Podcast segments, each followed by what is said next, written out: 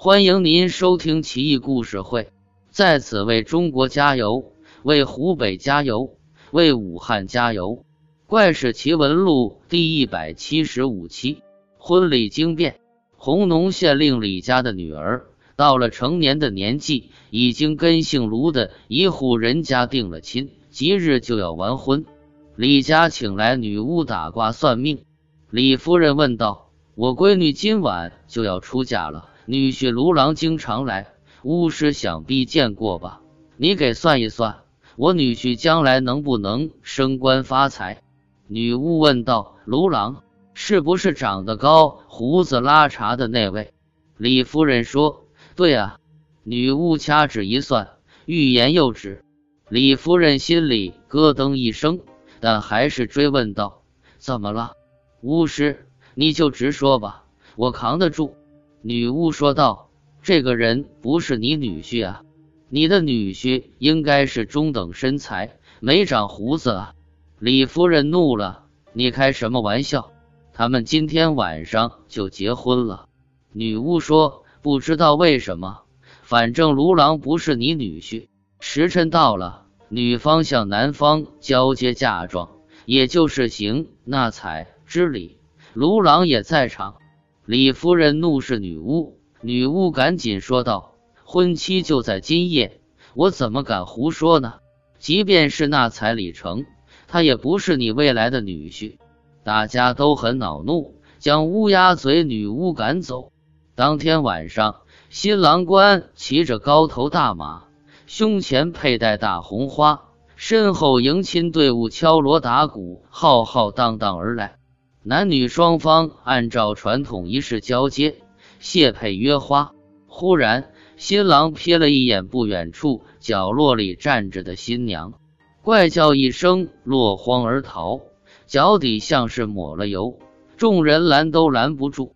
李夫人是个爷们性格，极为愤慨，请所有宾客走上前来，又叫女儿近前，请大家看，新娘子容貌秀丽。花容月貌，真是清水出芙蓉，天然去雕饰，所有人都直咽口水。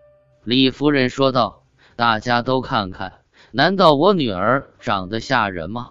无论如何，今天她要嫁出去，否则别人还以为我女儿长得丑，嫁不出去呢。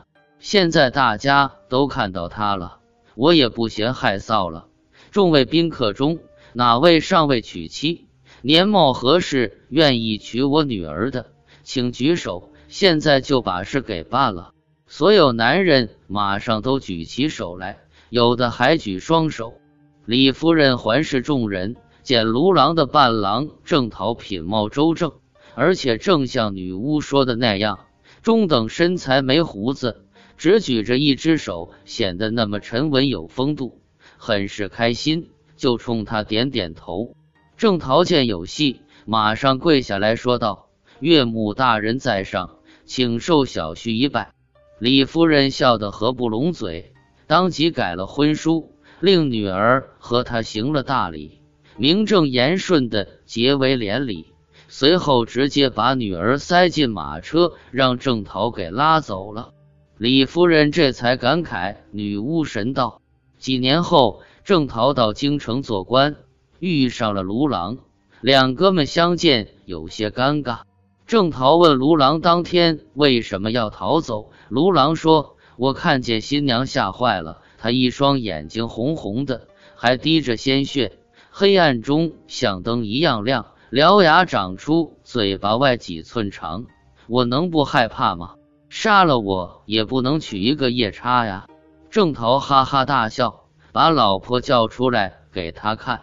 几年雨露滋养，少妇更加楚楚动人，销魂蚀骨。